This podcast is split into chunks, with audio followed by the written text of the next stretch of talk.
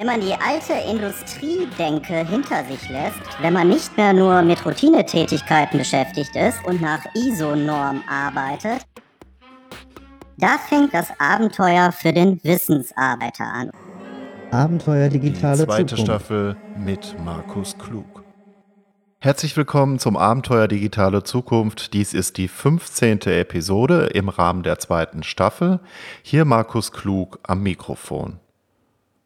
Soweit ich mich erinnern kann, konnte ich früher als Kind und als Jugendlicher ziemlich gut zeichnen. Ich bin dann auch immer von meinen Klassenkameraden und Kameradinnen dafür gelobt worden. Und ich glaube sogar schon in der Grundschule, am Ende, als ich mein Zeugnis erhalten habe, stand eine Bemerkung von meiner Klassenlehrerin dort, nämlich, dass ich besonders gut zeichnen könnte. Aber dann irgendwann als Jugendlicher habe ich nicht mehr weiter gezeichnet.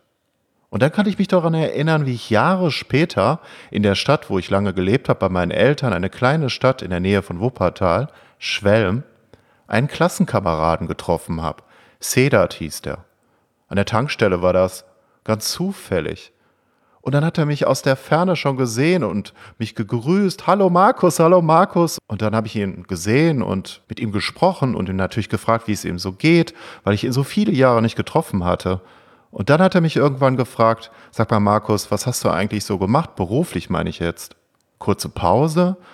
Und dann sagte er plötzlich, bevor ich antworten konnte, du bist doch bestimmt Architekt oder Designer oder irgend so etwas. Ich guckte ihn dann etwas überrascht an. Wie kommst du da drauf? Ja, du konntest doch immer so gut zeichnen. Und der Punkt dabei ist, dass es vielen Menschen so geht, dass sie das, dass sie das irgendwann nicht mehr tun. Ja, auch wenn sie ein echtes Talent dafür haben. Und dann habe ich irgendwann wieder damit angefangen. Ich habe mit Stift und Papier angefangen zu zeichnen. Und ich habe dabei gemerkt, wenn du mit Stift und Papier zeichnest, dann durchdringst du dein Wissen auf eine ganz andere Art. Dann hast du eine viel tiefer gehende Verankerung zu deinen Emotionen. Das heißt, das ist im Grunde genommen mehr eine haptische Annäherung an dein Wissen. Ja, das ist was ganz anderes, als wenn du einfach nur Wissen auf einer Festplatte ablegst, zum Beispiel auf deinem Computer.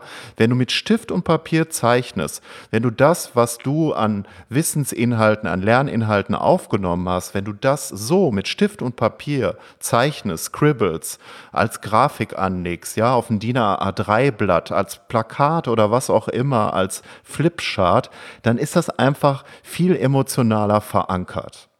Und darum geht es auch, wenn du ein eigenes Expertenmodell finden willst. Ich kann mich wirklich noch gut daran erinnern, wie ich gegen Ende 2017, da war die da war die Luft irgendwie raus, ja. Ich hatte ein Sachbuch zusammen mit Michael Lindner geschrieben, Morgen weiß ich mehr. Das ist dann im März 2017 zu unserer Überraschung zum Buch des Monats erkoren worden. Und dann gab es ja noch diese zehnteilige Podcast-Serie Abenteuer Digitale Zukunft, die erste Staffel als Vorläufer zu der Podcast-Serie, die du gerade hörst. Und dann kam diese Idee, als die Luft irgendwann Ende 2017 raus war. Dann habe ich wirklich ein Papier genommen, dann habe ich ein DIN A3-Blatt genommen und habe meine ganzen Ideen gezeichnet. Ja, da habe ich beim Zeichnen erstmal gemerkt, wie das alles zusammenhängt, als viermonatiges Lernabenteuer zu der Frage, wie du als jemand, der viel mit Kopf und Computer arbeitet, deine Arbeit auf andere Weise gestalten kannst als bisher und wie du zu einem Expertenmodell gelangst, zu einem besonderen Expertenmodell mit deinem Wissen und auf der Basis dieses Modells in einer bestimmten Nische eigene Produkte, Serviceleistungen, eigene Medien und Formate erstellst, die wirklich aus der Masse herausragen. Und das ist ja auch die Idee zu dieser Podcast-Serie. Und der heutige Gast den ich in der Sendung begrüße. Martin Hausmann passt super zu diesem Thema, denn er ist Illustrator und Designer, hat eine eigene Visualisierungstechnik entwickelt, könnte man sagen, mit Stift und Papier mit deinen Gedanken und mit anderen Menschen in den Dialog zu treten und dabei auch Organisation im Wandel, im digitalen Wandel zu gestalten. Und wie er auf diese Idee gekommen ist und wie der Weg für ihn aussah zu diesem besonderen Expertenmodell, das erfährst du in der heutigen Ausgabe von Abenteuer Digitale Zukunft. Aber vorher habe ich noch eine besondere Challenge für dich, denn die Basis zu diesem ganzen Modell, zu einer tiefer gehenden Durchdringung deines Wissens, ist auch deine Konzentrationsfähigkeit. Und genau zu diesem Thema habe ich jetzt noch, bevor das Interview mit Martin Hausmann kommt, eine besondere Challenge für dich. Diese Podcast-Serie ist wie ein Lernabenteuer konzipiert. Es gibt dazu ja auch den Abenteuer Digitale Zukunft Newsletter. Beides gehört zusammen. Und du findest beides auf meiner Website www.markusklug.de. Ich werde übrigens mit C geschrieben.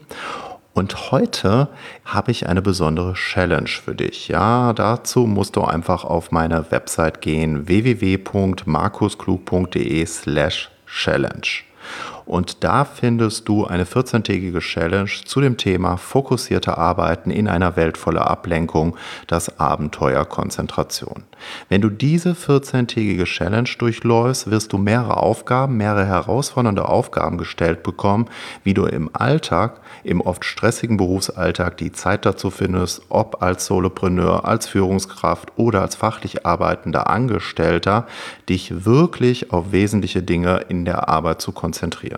Und das ist ja auch die Grundvoraussetzung für strategisches Denken, sich nämlich die Zeit im oft stressigen Alltag dafür freizuschaufeln. Und du findest in dieser Challenge außerdem eine vierteilige Mail-Serie mit zusätzlichen Videoimpulsen, eine Checkliste als Basis und weitere Arbeitsmaterialien.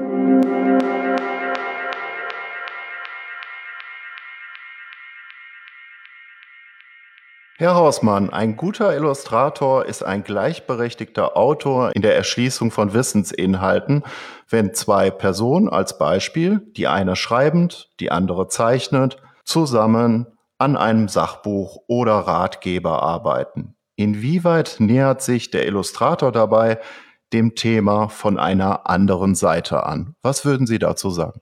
Da sprechen Sie mich jetzt natürlich in meinem in meiner, meiner beruflichen Historie an, da ich selber gar nicht mehr in dieser Form als Illustrator arbeite. Ich bin inzwischen beides. Ich bin Autor und Illustrator und dann auch noch jemand, der bestimmte Dinge Menschen vermittelt. Aber das, was Sie ansprechen, ist tatsächlich eine Grund, ähm, ein Grundparadigma in der Wissensvermittlung, nämlich die Gleichberechtigung von Text und Bild in der Vermittlung von Wissen, wobei Vermittlung heißt für mich immer zugänglich machen und äh, ins Gespräch einladen und nicht einfach nur downloaden. Und ich glaube, dass das äh, ein, ein Schlüssel ist für die Wissensgesellschaft, wie wir sie in den nächsten Jahren erleben werden. Denn die, die Art und Weise, wie wir normalerweise mit Wissen umgehen, nämlich ganz äh, rational, exakt und analytisch, wird Platz machen müssen nicht komplett, aber doch einen Platz einräumen müssen, einer anderen Art zu denken, nämlich dem emotional assoziativ synthetischen Denken. Und das ist eher mit Bildern verknüpft und weniger mit hm, der Wortsprache. Ähm, es gibt zwei Zugänge, ich sag mal Hinweise. Dan Rome hat ein schönes Buch geschrieben, das heißt Bla bla bla. Dan Rome ist auch ein Vordenker im visuellen Denken. Und der hat zwei Tiere da als Protagonisten auftreten lassen. Der Fuchs steht für das rational exakte analytische Denken und der Kolibri steht für das emotional assoziative und synthetische. Und er sagt, es geht jetzt nicht darum, dass der Kolibri den Fuchs ersetzt, sondern es geht darum, dass die beide auf einer Wippe zusammen immer wieder in die Balance finden. Und diese Balance äh, ist im Augenblick noch nicht hergestellt, denn wir haben es nach wie vor sehr viel mit rein verbalem äh, Wissenserwerb zu tun, aber auch mit, mit einer, einer Sprache in der Wissensvermittlung, die sehr stark analytisch geprägt ist. Und was ich mir wünsche, und das ist auch äh, der Inhalt unserer Arbeit bei Picablo, wir beschäftigen uns ja mit visuellem Denken, Lernen und Zusammenarbeiten. Unser Ziel ist es, eine neue Art des Austauschs über Wissen zu ermöglichen, der halt genauso das bildhafte, assoziative, erzählerische, spielerische benutzt wie das rational-analytische.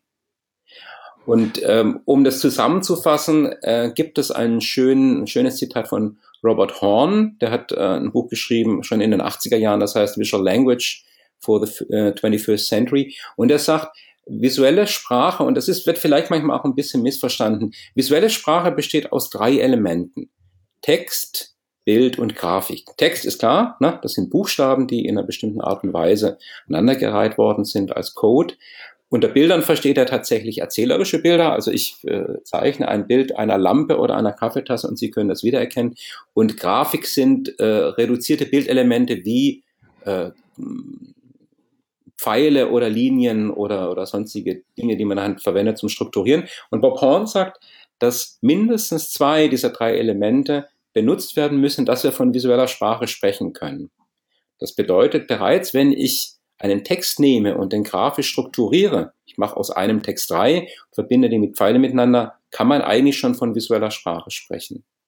Und das sind so ein bisschen die Zugänge, die ich genommen habe aus meiner Historie als Grafiker und Illustrator. Ich habe Kommunikationsdesign in Stuttgart studiert und Illustration in Wuppertal und ähm, habe dann irgendwann mal den Schritt genommen hin zur Organisationsberatung und dieses ganze Wissen mitgenommen. Und das, was wir heute machen, ist, diese äh, Strategien, die man als Grafiker und Illustrator kennt, nämlich Textinhalte in Bilder zu übersetzen und die dann wiederum in Resonanz mit dem Text zu bringen. Es geht ja nicht darum, Bilderrätsel zu machen, sondern es geht immer um den Dialog zwischen Text und Bild.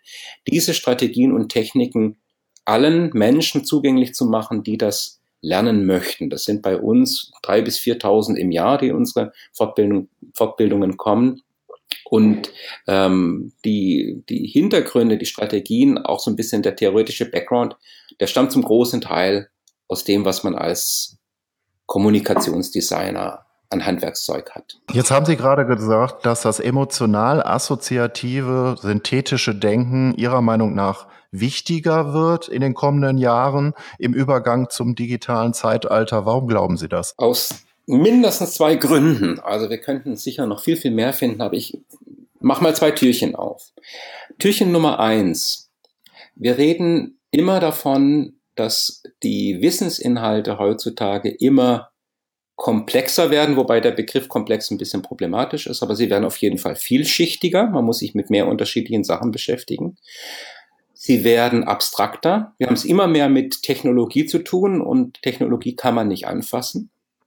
Sie werden immer spezifischer. Das heißt, äh, wenn Sie heute auf eine Party gehen und sich mit Leuten unterhalten, die und Sie fragen, was, was macht ihr beruflich, dann werden Sie Begriffe hören, äh, die, die gab es vor 10, 20 Jahren noch gar nicht. Das heißt, es gibt immer mehr sehr, sehr spezifische Fachbereiche, die auch ganz schwer zu erklären sind, weil sie alle sehr, sehr te äh, technologiebehaftet sind.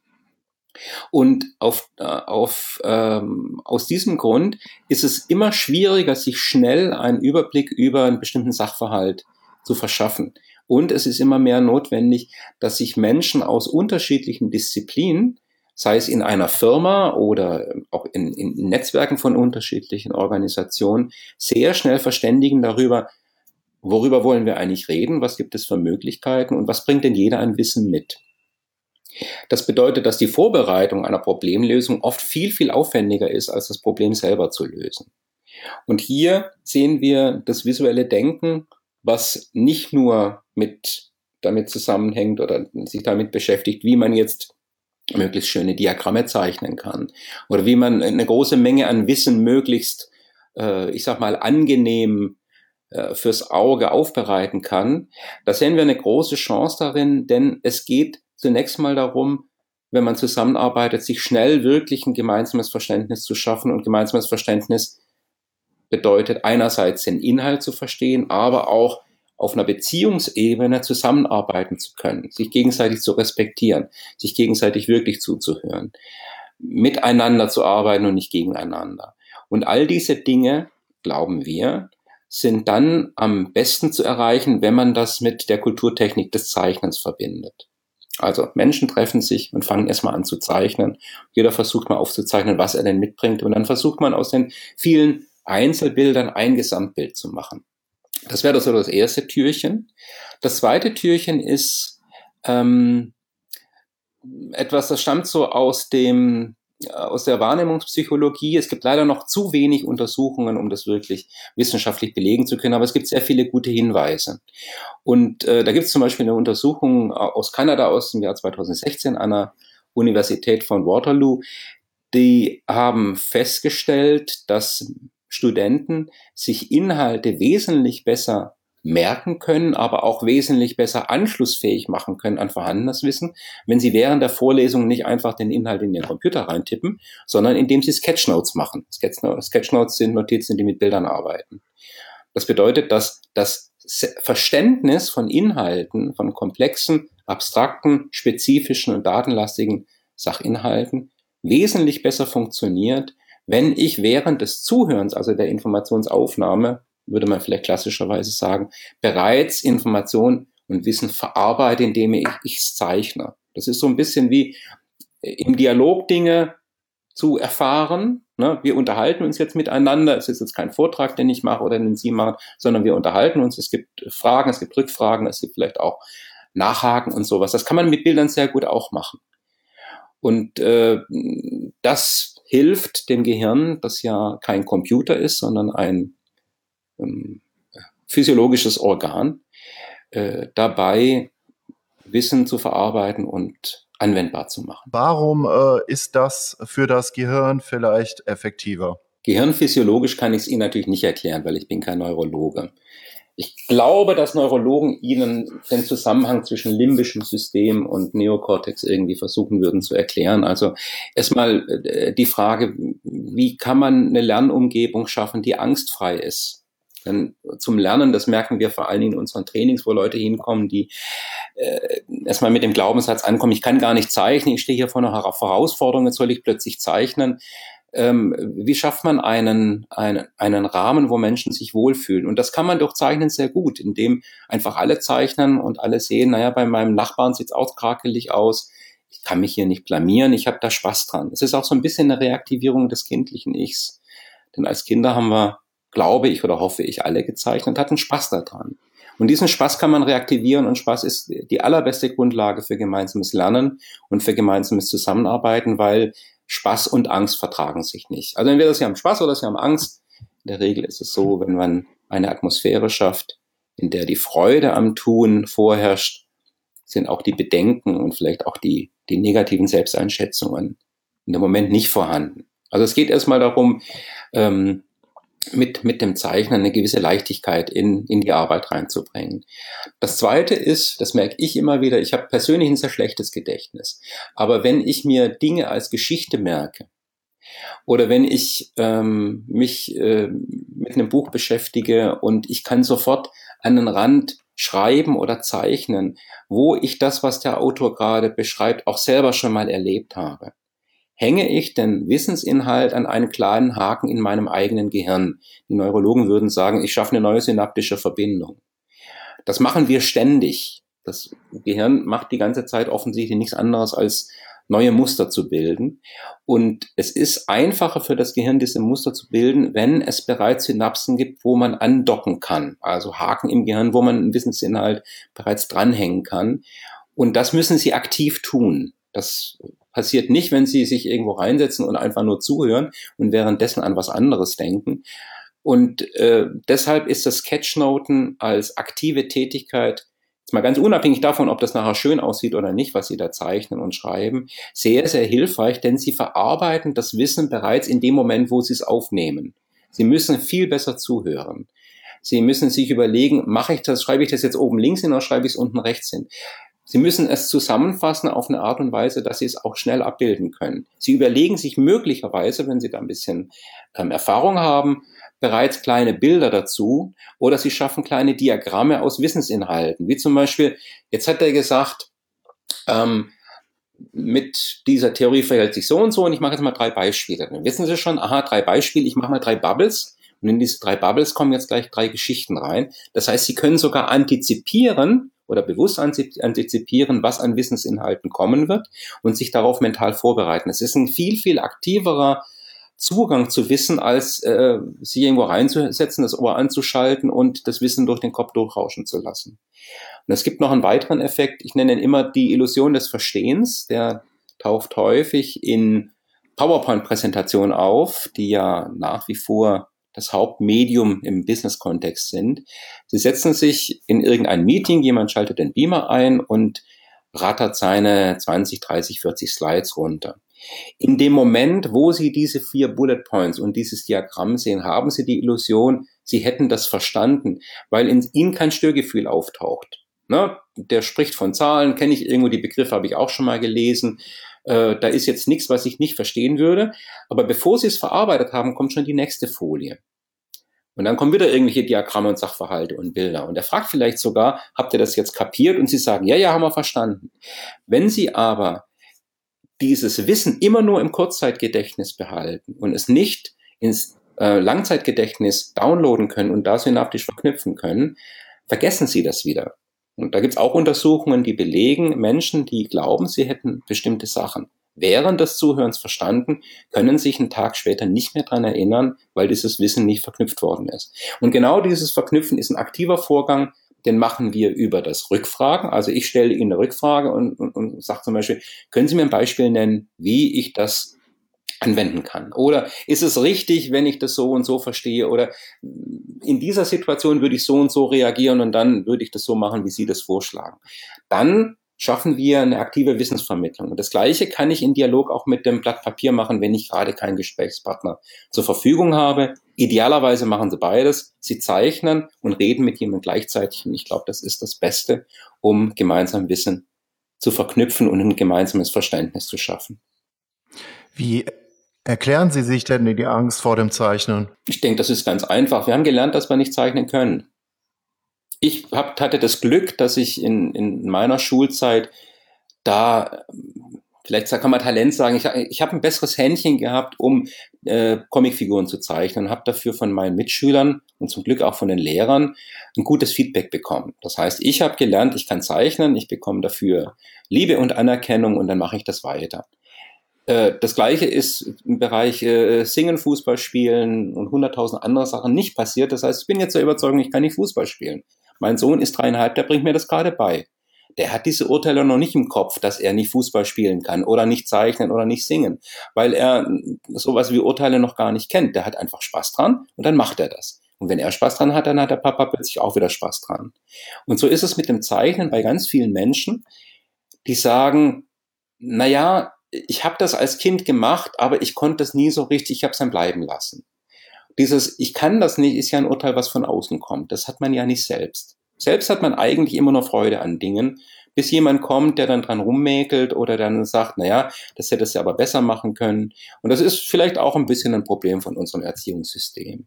Was wir dann machen, ist in unseren Trainings, dass wir den Leuten, die Leute bitten, äh, zeichnet doch mal was, was ihr als Kind gezeichnet habt.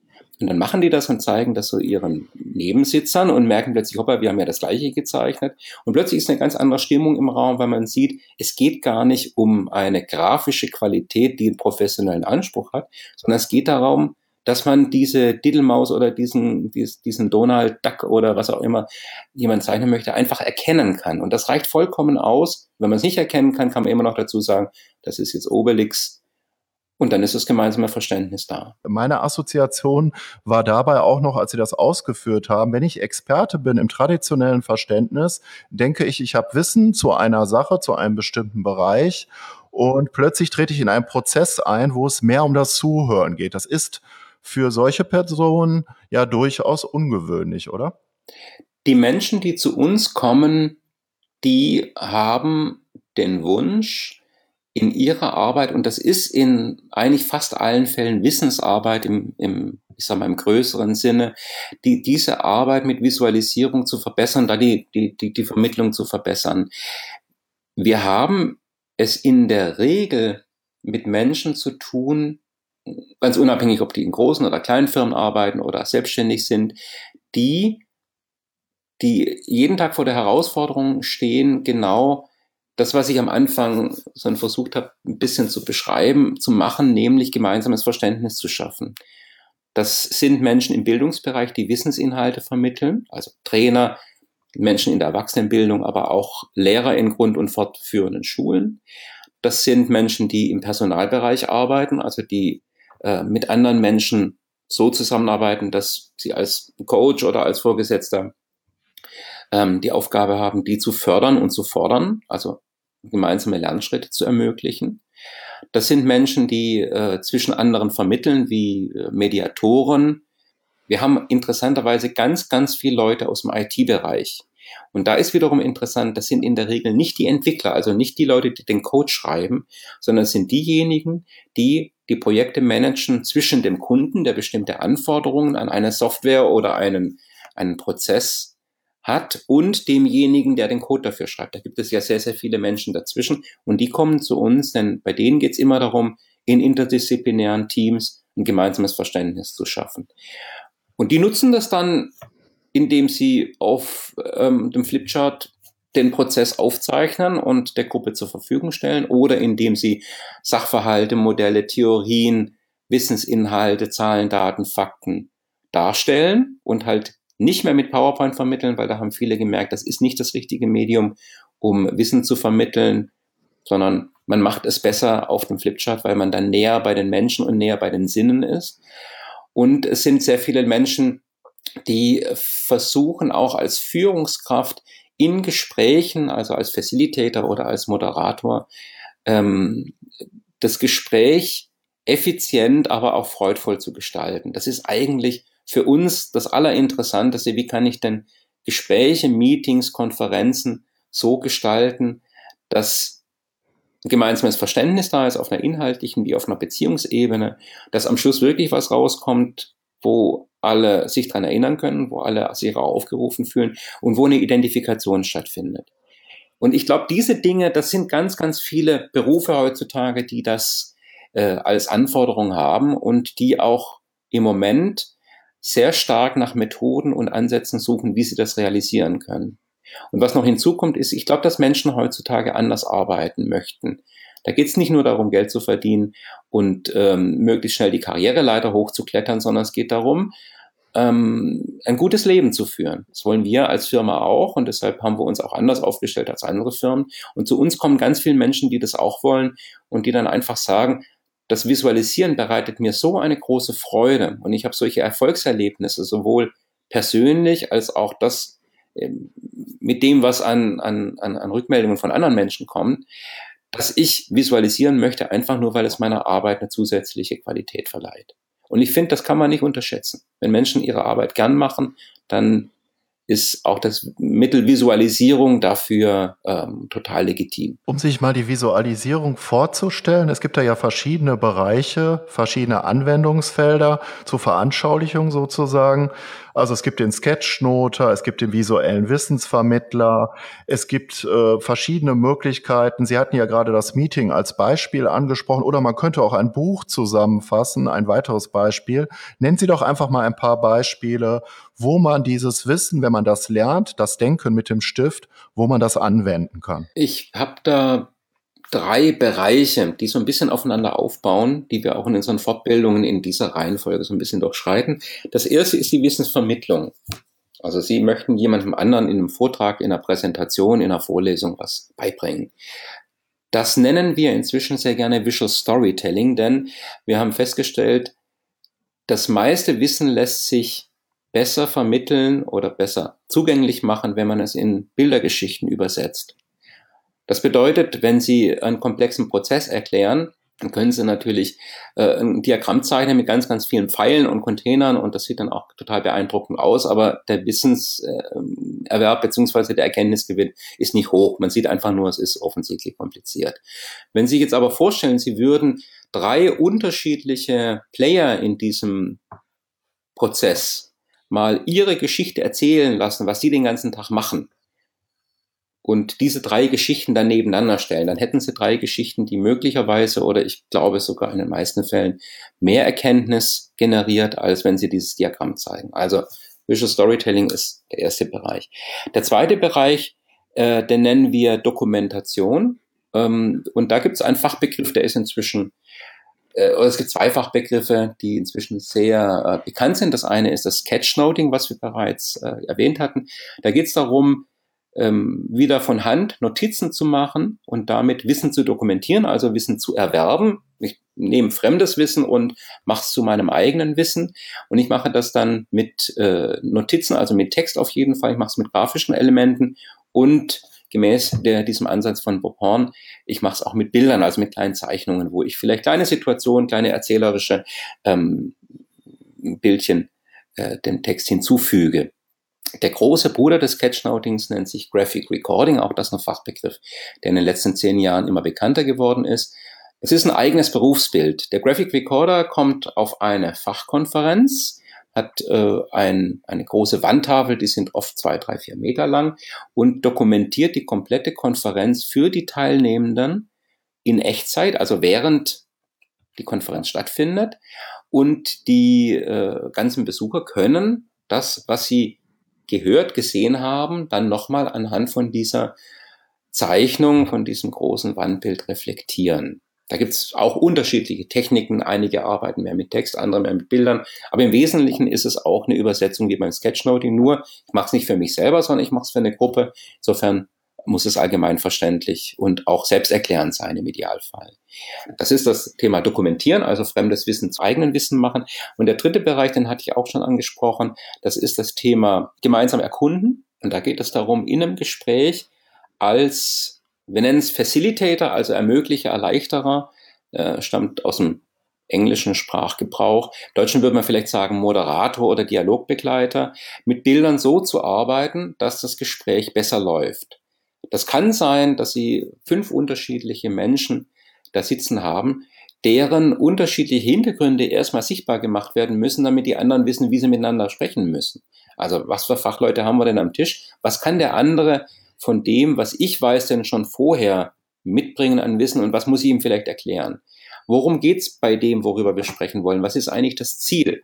Sie kennen das vielleicht selber auch aus Gesprächen. Man verheddert sich gern im Detail. Man kommt von Hundertsten aufs Tausendste. Plötzlich ändert sich der Fokus vom Gespräch. Und wenn ich sehe, dass ich das Gespräch äh, visuell, also wenn ich das Gespräch visuell vor mir habe, der Visual Facilitator würde es zum Beispiel jetzt auch auf eine große Pinnwand als Mindmap oder als Template, also als strukturierte Darstellung aufzeichnen, kann ich mich immer wieder auf den ursprünglich vereinbarten Gesprächspfad zurückbegeben oder sagen, ich habe festgestellt, wir müssen über was ganz anderes reden vorher. Lass uns ein neues Blatt nehmen und eine neue Visualisierung machen. Und allein das bedeutet, man hat zwei Gespräche, die parallel laufen. Und es geht dann auch, weil man immer wieder sagen kann, können wir zu dieser anderen Pinwand zurückgehen und diesen Bereich, der da oben links noch frei ist, den mal füllen mit drei oder vier möglichen Szenarien. Das bedeutet, dass das, worüber Sie sprechen, auch das ist, was Sie sofort sehen und sofort wieder ein gemeinsames Verständnis erzeugen können, ist denn das, was unser Visual Facilitator gerade gezeichnet hat, tatsächlich das, was wir meinen? Können wir da Ja dazu sagen? Können wir da ein Häkchen dran machen? Müssen wir dran drei weiterdenken? Und äh, gibt es schon Aufgaben, die verteilt werden können? Also die, die drei Bereiche sind so die, mit denen wir im Großen und Ganzen arbeiten. Und ähm, Menschen, die das lernen wollen, die versuchen auch, das so ein bisschen in dieser Reihenfolge zu machen bis hin zu Veränderungsprozessen, die in Unternehmen im Übergang zum digitalen Zeitalter angestoßen werden. Mhm. Da könnte jetzt auch jemand als Visual Facilitator in das Unternehmen gehen. Man sagt das ja neudeutsch äh, quasi als Change Agent zeichnend, den Unternehmensveränderungsprozess begleiten. Solche Anwendungsfelder wären in diesem Feld auch möglich oder wie? Das äh, wird jetzt wahrscheinlich zu weit gehen, wenn wir uns jetzt auch noch dem Thema Organisationsberatung, äh, Organisationsentwicklung widmen würden. Denn da geht es natürlich noch um ganz andere Dinge als einfach nur um das Sichtbarmachen. Was wir normalerweise weil wir ja auch Organisationsberatung mit dem Fokus auf Visualisierung anbieten, empfehlen, wenn ein Kunde anruft und sagt, ich habe da hier ähm, in unserem mittelständischen Unternehmen soll jetzt alles digitalisiert werden und wir spüren große Widerstände bei den Mitarbeitern. Was machen wir denn da? Da würden wir jetzt nicht sagen, wir schicken einen Graphic Recorder oder einen Visual Facilitator und der macht alles gut, sondern wir würden versuchen mit, mit erstmal mit der Führungsmannschaft, dann mit einer Pilotgruppe und mit kleineren Einheiten so zusammenzuarbeiten, dass ich sag mal, vom Kleinen in Große immer mehr gemeinsames Verständnis entsteht. Und das ist in, de, in der Regel ein Organisationsberater, also ein Change Facilitator, zusammen mit einem Visual Facilitator. Die arbeiten da ähm, im Duo im, im Tandem sozusagen. Und das bildet dann auch so ein bisschen diese drei Fundamente von Visualisierung ab. Ich spreche immer von Content, Kontext und Design. Content ist der Inhalt, über den gesprochen wird. Der kommt in der Regel aus der Organisation. Die Leute wollen über ihre Themen sprechen. Der Kontext ist der Prozess, in dem das Ganze passiert, also der Veränderungsprozess, aber auch wie äh, steht das Unternehmen im Markt, wie ist das Unternehmen strukturiert, ähm, was für Dialoge finden statt, wie ist die Dynamik, wie sind die Emotionen, äh, reden die Menschen miteinander, reden sie nicht mehr miteinander. Damit beschäftigt sich jetzt mal wirklich Scherenschnittartig ausgesprochen der Facilitator, also der Organisationsberater. Und dann gibt es den Bereich Design, wo es darum geht, den Content sichtbar zu machen und wiederum in den Prozess einzuspeisen. Das macht der Visual Facilitator. Also im Dreiklang zwischen Organisation, beziehungsweise der Gruppe, die miteinander spricht, das kann auch ein Teil der Organisation sein, dem Facilitator, der dieses Gespräch, ich sag mal, nicht leitet, das wäre der falsche, aber der das Gespräch lotst, der als Lotse hier ähm, auf das Schiff kommt, um da unterstützend, begleitend, erleichternd dabei zu sein und dem Visualisierer, der das Ganze auf eine Landkarte bringt, ist unsere Erfahrung, können sehr, sehr gute und tiefgreifende Dialoge entstehen, die nicht nur Inhalte austauschen, sondern wo Menschen auch wirklich dann sich gemeinsam mit der Veränderung identifizieren und gemeinsam Lösungen finden.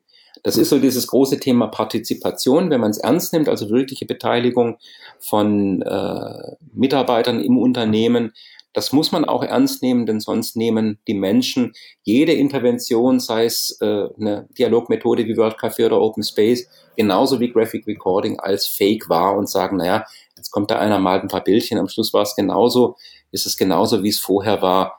Das ist halt auch wieder so eine Methode, dieser neue modische Kram. Das macht alles überhaupt keinen Sinn, wenn keine authentischen Dialoge stattfinden und das muss man im größeren Kontext sehen.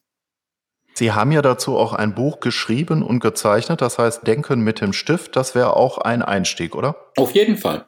Manche Menschen lernen gern aus Büchern, andere lernen gern in Trainings. Das äh, muss jeder für sich so ein bisschen rausfinden, wo er viel Spaß hat und wo er Freude empfindet. Das ist so die Grundlage von allem, glaube ich. Ähm, mach was fünf Minuten und guck, ob es dir Spaß macht und dann mach es weiter. Und wenn es dir keinen Spaß macht, dann nutze ein anderes Medium, unterhalte dich mit jemand anderem. Ähm, meine Erfahrung persönlich ist, dass äh, die Menschen am besten einen Zugang bekommen, wenn sie sich mit anderen zusammentun. Ich hatte mir jetzt gerade noch den Dramazyklus für diese Podcast-Serie äh, skizziert im Kopf. Der Dramazyklus der Digitalisierung lautet ja, es gibt ja so eine schöne Studie oder eher nicht schöne Studie, die heißt The Future of Employment, die Zukunft der Beschäftigung. Da gibt es die Prognose, dass in 10, 20 Jahren rund 50 Prozent aller Menschen über keine Erwerbsarbeit mehr verfügen werden. Mal abgesehen davon, dass es schwierig ist, Prognosen zu stellen, die erst in 10, 20 Jahren eintreffen, würde dann der Ansatz sein, dass man diesen Zyklus beschreibt, warum man glaubt, dass zum Beispiel der eigene Beruf von der Digitalisierung gefährdet ist und äh, was die Annahmen dann auch im Detail dazu sind. Und dann würde man das Feld zurückrollen auf eine positivere äh, Auskunftssituation, Ausgangsbasis, weil man sich bewusster wird, dass man ja die Zukunft im Jetzt gestalten kann. Das wäre so ein Dramenzyklus zu diesem Thema, oder? Das ist ein ganz spannendes Thema. Das sollten wir vielleicht tatsächlich mal machen. Das ist, da ist der Podcast natürlich nicht das richtige Medium, da müssten wir uns treffen. ich sage jetzt mal, wenn, wenn, wenn Sie jetzt eine, eine Firma wären und würden mit dieser Herausforderung kommen und sagen, Herr Hausmann, äh, unsere Mitarbeiter sind alle irgendwie total aufgeregt, weil sie haben mitbekommen, dass sie in zehn Jahren äh, keinen Job mehr haben, dann würde ich sagen, gut, lassen Sie uns doch einfach mal dazu Fakten sammeln. Und zwar nicht nur wir zwei, sondern alle Menschen sollen mal mit ihren Grundannahmen kommen. Und dann würden wir erstmal diese Grundannahmen visualisieren, sie aber dann beiseite stellen und uns überlegen, anhand von dem Wissen, das wir haben über die Zukunft, das sind ja zunächst mal nur Annahmen und es sind Trends. Was, wenn wir diese ganzen Annahmen, Trends, technologischen Entwicklungen, Prognosen mal für unsere Zwecke nutzen würden, was würde dabei rauskommen? Und dann würde man sagen, was ist denn eigentlich unsere Intention? Wie wollen wir denn leben in der Zukunft? Haben wir da ein gemeinsames Verständnis dafür? Was möchte, wie möchte denn jeder arbeiten? Ist denn die Tatsache, dass er keine Erwerbsarbeit mehr haben wird, mit ihm, bei ihm positiv oder negativ konnotiert? Das ist ja eine Grundannahme, dass es schlecht ist, keine Erwerbsarbeit mehr zu haben. Vielleicht sind ja manche Menschen erleichtert, wenn sie hören, dass sie in zehn Jahren nicht mehr arbeiten müssen. Und dann würden wir vielleicht den nächsten Schritt machen und würden die Menschen bitten, alleine oder in kleinen Gruppen, mal sich die Zukunft richtig auszumalen. in positiven wie im negativen. Man kann es natürlich auch fokussieren und sagen, lass uns mal nur die positiven Möglichkeiten sehen. Auch das würden wir uns gemeinsam angucken und schauen, gibt es ein gemeinsames Verständnis oder entsteht da so ein Feld aus ganz, ganz unterschiedlichen Perspektiven. Und dann würden wir die ganzen Sachen zusammenfügen und da würde uns vielleicht auch ein Graphic Recorder helfen dabei, um ein gemeinsames Bild zu zeichnen anhand der Trends, die wir haben, anhand der Befürchtungen, anhand der individuellen Wünsche wie könnte denn für unsere Organisation ein Gesamtbild aussehen, das wünschenswert ist? Und das, da würden wir uns aber wirklich viel Zeit nehmen. Das würden wir uns nämlich bis ins Detail auskundschaften. Da würde es um die Frage gehen, arbeite ich zu Hause oder im Unternehmen? Möchte ich das? Wo treffen wir uns? Wie sprechen wir miteinander? Aber auch, wie sind die Geschäftsmodelle der Zukunft? Denn unsere Firma wird auch in Zukunft Geld verdienen müssen um den Menschen Löhne zu zahlen und um investieren zu können.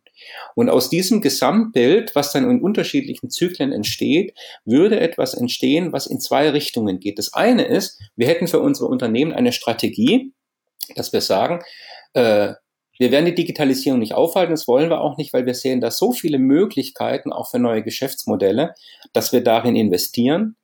Und für die Mitarbeiter, das ist so ein bisschen der zweite Effekt, die haben sich damit beschäftigt, sind ernst genommen worden. Sie haben das auf eine freudvolle Art und Weise gemacht, nämlich sie haben gezeichnet, sie haben sich unterhalten, sie haben Spaß gehabt, sie haben kleine Comics entworfen, sie haben sich selber so ein bisschen in der Zukunft gesehen, sie haben Vertrauen gefasst. Die Menschen, die an diesem Prozess beteiligt waren, werden auch bei der Strategie dabei sein, weil es ist nicht eine Strategie, die von oben verordnet worden ist, sondern es ist eine Strategie, die sie gemeinsam entwickelt haben und gemeinsam sichtbar gemacht haben.